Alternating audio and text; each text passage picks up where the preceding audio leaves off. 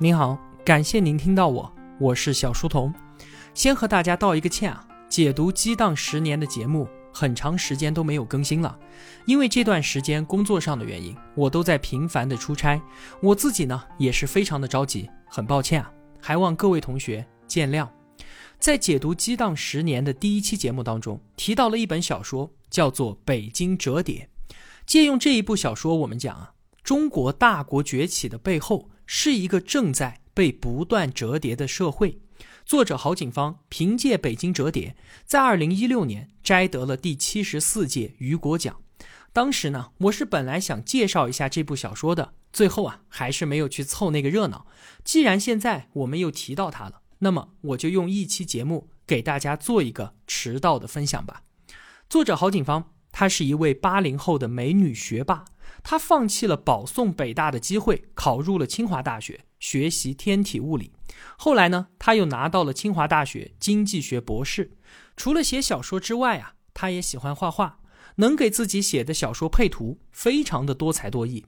而他的工作是在中国发展研究基金会，也曾经担任国际货币基金组织的经济学家。在这些地方啊，他可以接触到各国的领导人，以及世界五百强企业的总裁，还有 CEO。这些经历呢，就能够让他看到全球上上下下各个阶层的人是怎么样生活的。这就给他的创作带来了很多的灵感。他在写《北京折叠》的时候，只用了三天的时间就完成了创作。郝景芳拿下的雨果奖，被誉为是科幻艺术界的奥斯卡。含金量和受关注的程度自然是可想而知的，而拿到雨果奖的中国作家也就只有两个人，另一位就是刘慈欣和他举世闻名的旷世神作《三体》。在这期间呢，还有一段有趣的佳话，就是《北京折叠》的推荐者和翻译者正是《三体》的翻译者刘宇坤，他是一位美籍的华裔作家，也是科幻界两大奖项雨果奖和星云奖的常客。而《三体》的作者大刘对于郝景芳啊，他也是赞赏有加。他说：“郝景芳能把我们常见的科幻题材撒上一层诗意的阳光。”而郝景芳呢，她又是大刘的忠实粉丝。在北京折叠之前，这位小姑娘写过一个叫做《流浪马厄斯》的长篇小说。有一次啊，她去参加科幻世界笔会的时候，把这一篇小说带去，拿给很多人看。但是都没有人给他回应，这让他一度陷入到了强烈的自我怀疑当中。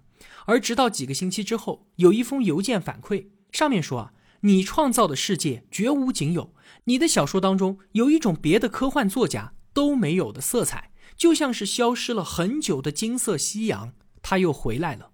发件人署名刘慈欣，这让作为粉丝的郝景芳是破涕为笑。反正啊，不管怎么说。这三位雨果奖的金牌选手，郝景芳、刘慈欣和刘禹洲，真的可以说是惺惺相惜啊。那么，《北京折叠》相较于《三体》，郝景芳他自己说：“我自己写小说的时候，更加关心的是故事里面每一个个体内心的情绪、想法还有思考。我更关心的是每一个作为单独个体的人，而不是像《三体》那样叙述的是全人类、全宇宙。”乃至是全体生物的集体命运。虽说啊，《北京折叠》他拿到了科幻界的奥斯卡雨果奖，但是这部小说当中科幻的部分也只有城市可以被折叠的设定，除此之外，可以说都是对于现实社会的映射。所以啊，有人就打趣的说，一部现实题材的小说怎么能够拿到科幻界的大奖呢？也许啊，是因为他借助科幻小说的外壳。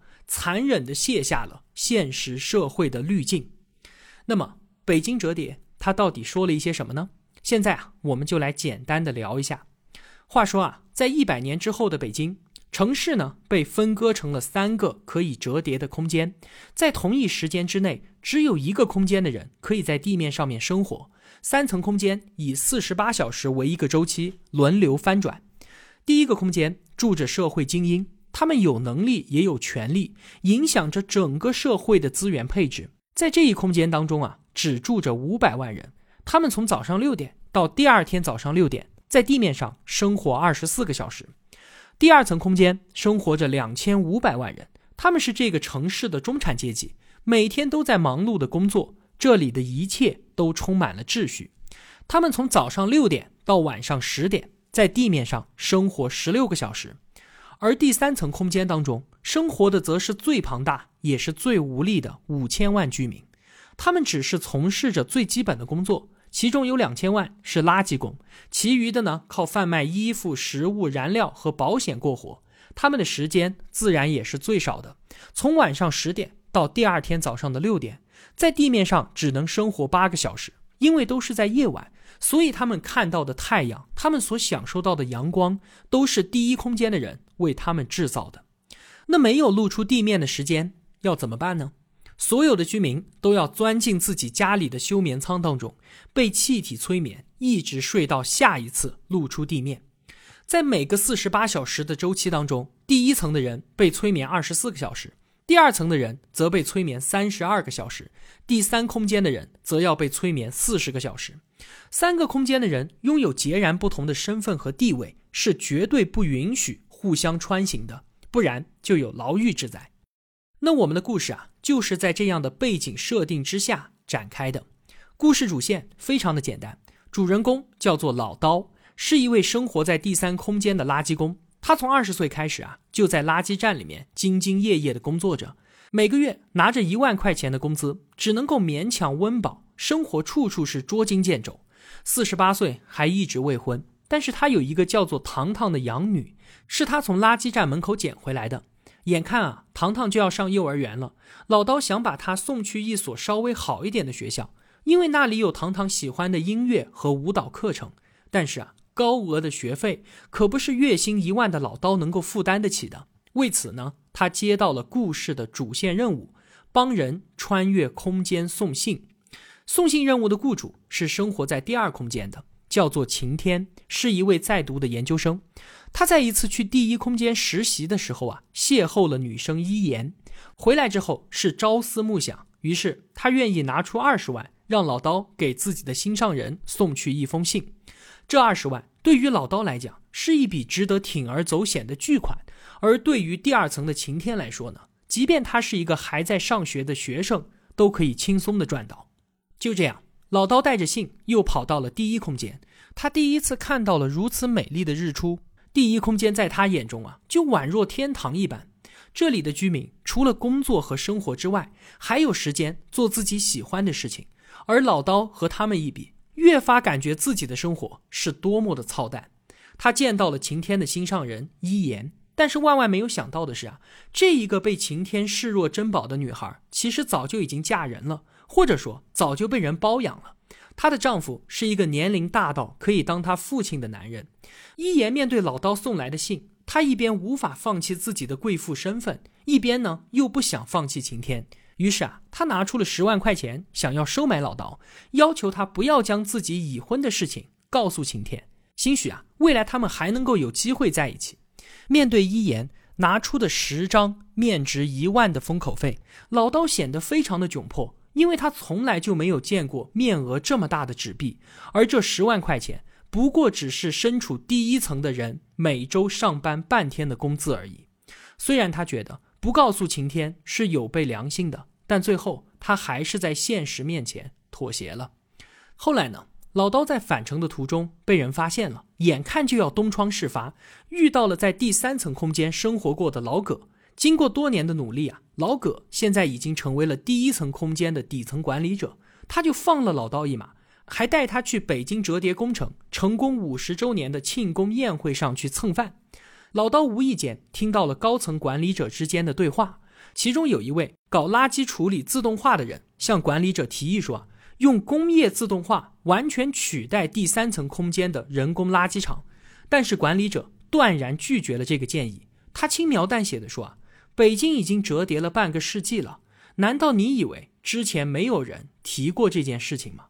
老刀感觉他自己接触到了这个城市的核心秘密。这个时候，老葛进一步的向他解释说：“科技的发展。”让机器的成本不断的下降，自动化逐步取代了人工，这就造成了大量的失业，这是一个极大的社会不稳定因素。所以管理者的解决办法就是压缩这些人的时间，于是就有了第三空间只有八个小时，第二空间只有十六个小时，而只有管理者才配拥有二十四个小时。大量的居民做着本可以被机器所取代的工作，当城市不再需要他们的时候，就将他们塞进黑暗的角落里。老刀即便是清楚地看到了这一切，但他的生活也无法得到任何实质性的改变。他等到第一空间准备折叠的时候返程，其中发生了一点小插曲，他最终带着自己一条受伤的腿回到了家中，故事也就此落幕了。看完这篇小说的人啊，都会默默地把自己对标到故事当中，想象着我自己该被折叠到哪一层空间当中去呢？但是又转念一想，就算我们所生活的城市并没有被折叠。我们不依然也是身处在某一个难以穿行的阶层当中吗？好了，我们现在可以来聊一聊北京折叠它所映射的社会现实了。故事的起因是老刀希望糖糖能够受到更好的教育，鲤鱼跳龙门，有朝一日从第三空间穿行到第二空间，过上更好的生活。这应该是普天之下最朴素的父母心了吧？但是啊，贫穷本身。它就是一种专制，在其治下的环境、教育、见识，乃至我们所能够想到的所有资源，都会因为贫穷而被限制、被固化。富者恒富，穷者越穷，这样的马太效应，应该就是这世间最冰冷的规则了吧？我们过去常说啊，寒门出贵子，但是现在我们越来越发现，不是这样的。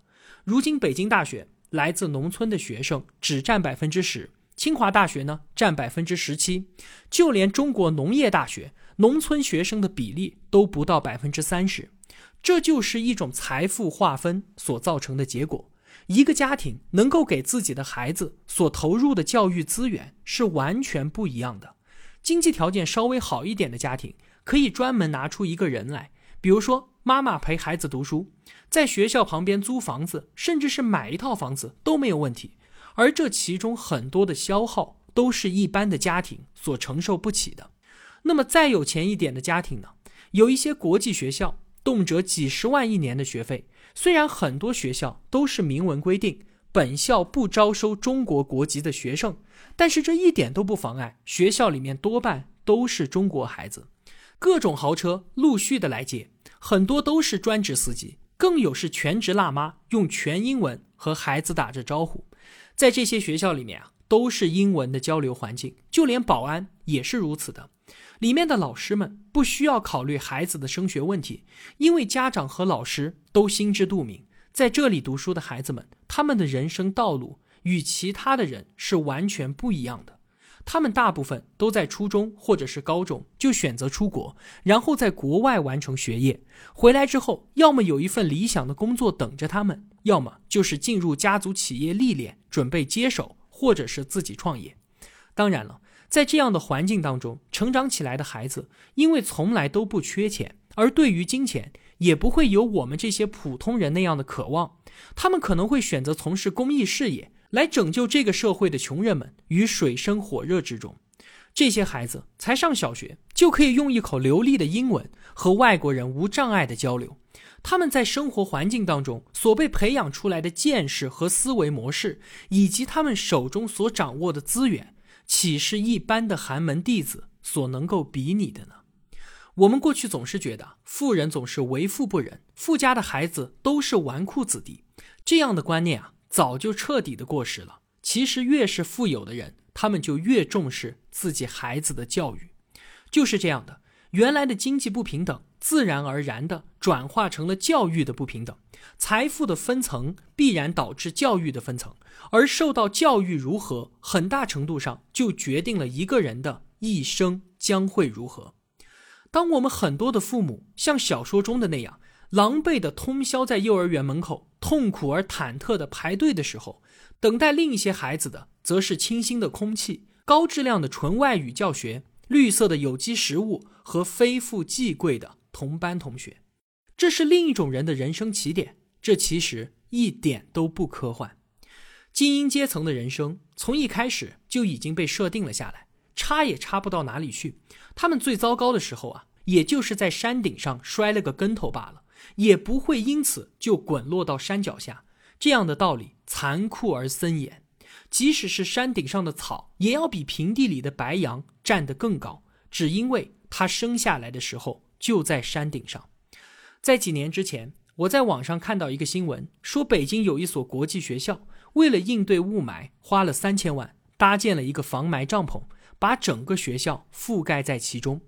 里面的孩子们虽然也可以和其他学校的孩子一样在操场上面做操，但是不一样的是，他们享受着过滤之后的干净空气。这些国际学校的院墙就是阶层之间的巨大鸿沟，在这些深不见底的沟壑当中所倒映出来的，则是另一个中国。几年之前，柴静制作的抗霾纪录片《穹顶之下》当中有一句意味深长的话，他说：“啊，不管怎样，空气对于我们每个人来说都是平等的。”但是很抱歉，这句话错了。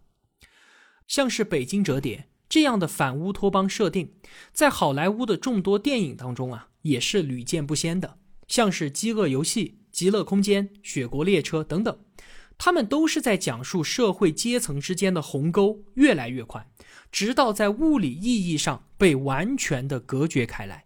不过呢，掌权者还是需要依靠剥削底层的劳动者，才能够维持自己的财富和权利的。但是在北京折叠当中，则不一样了。连同老刀在内的两千万生活在第三层空间的垃圾工人们，他们的工作是完全可以被机器人彻底取代掉的。但是为了让他们有事情可以做，这部分工作是被施舍般的保留了下来。他们每天做的事情啊，对于整个经济社会的进步已经没有任何的贡献了。换言之，他们就连被剥削的价值都彻底的丧失掉了。我们曾经以为啊。互联网和新科技的发展会让人与人之间越来越平等，所有的信息和知识通过互联网变得触手可及，我们所有人的价值取向、所有的好恶都在网上得以流动起来。它会把人与人之间的距离拉近，把我们彼此之间都联系起来。所谓的互联网把整个世界变平，就是这个道理。但是到了现在呢，我们发现啊，根本就不是这样的。比方说啊，社会上的精英们，他们利用互联网的便利，极大的加速了自己的成长速度，不断的完善自己，这反而增大了与其他人的差距。而更多的人呢，则沉浸在互联网的无用社交和网络游戏当中，大量的杀死自己的时间。而随着人工智能等等科技的长足进步，基本也将不需要底层的劳动力了。所以啊，在北京折叠当中，它所延伸出来的就是互联网和科技在拉大人与人之间的距离，直到底层劳动者的价值消失，就连被剥削的意义都丧失殆尽。说到这里啊，是不是很像我们之前分享过的尤瓦尔·赫拉利的《未来简史》，其中所提到的，随着科技的发展，社会将出现两个新的阶层。一边呢是通过科学技术对于自身改造进化的神人，而另一边则是诞生数量庞大的无用阶级。这些人在政治、军事和经济领域都将彻底的失去价值。而郝警方给这些人的出路就是被气体催眠，他们生命中的大量时间都被塞进了沉沉的黑夜当中，而短暂的醒来之际，也是去做那些毫无意义的工作。梁宏达。老梁曾经在他自己的节目里面啊评价过北京折叠，他其中有一个观点非常的有意思。他说啊，北京折叠所体现出来的是一种非常高明的社会治理艺术。这话什么意思呢？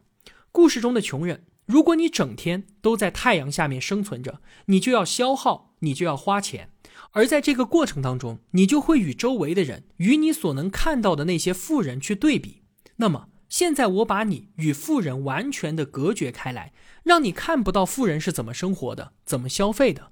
现在让你每四十八个小时当中有四十个小时都在睡觉，降低你的消费时间和消费欲望，这样你可能就感觉不到物价上涨和消费比较给你自己所带来的压力了。老梁说啊，我们国家的城市都是主动的把城中村给消灭掉，把大量的平民往外迁。这是非常不明智的，这还不仅是公平与否的问题。为什么呢？比方说啊，美国的穷人，他们都是住在贫民窟里面，而贫民窟呢，都是在城市当中。那富人住在哪里呢？他们都住在青山绿水的郊外，开车来回。那么当富人们往返的时候，就能够看到城市中的平民是怎么生活的，这会激发他们的怜悯之心。但是啊，中国的富人都是住在城市最好的地方，反而是穷人住在五环六环，而穷人还偏偏要挤到城市里面来上班。这样，他们就能够看到有钱人是如何消费的，心中的欲望与不平等的感觉也会变得异常的强烈。所以啊，让哪些人住在什么地方，这其中是有很大的政治学问的。我们在城市里面应该给穷人一个生存的空间和天地，也同时让富人比较多的接触到穷人社区，而不让穷人更多的暴露在富人面前。眼睁睁地看着富人每天是怎么生活的，北京折叠当中的三层分法，它就是一种回避，是对于底层阶层的麻痹。索性让你每天看到的周围也都是穷人，那自然也就无所谓了。毕竟啊，没有几个人会像老刀一样冒着风险跑到第二空间、跑到第一空间去看那些有钱人。你想啊，他看完之后心里还能像原来一样的平静吗？人家少妇一言，随便就能够拿出十万块钱、一万块钱一张。老刀一辈子都没有见过面额那么大的钞票，所以这些底层的人，如果天天看到的都是这些，他们心中将涌动着一些什么呢？这就是映射社会中一个很不稳定的因素。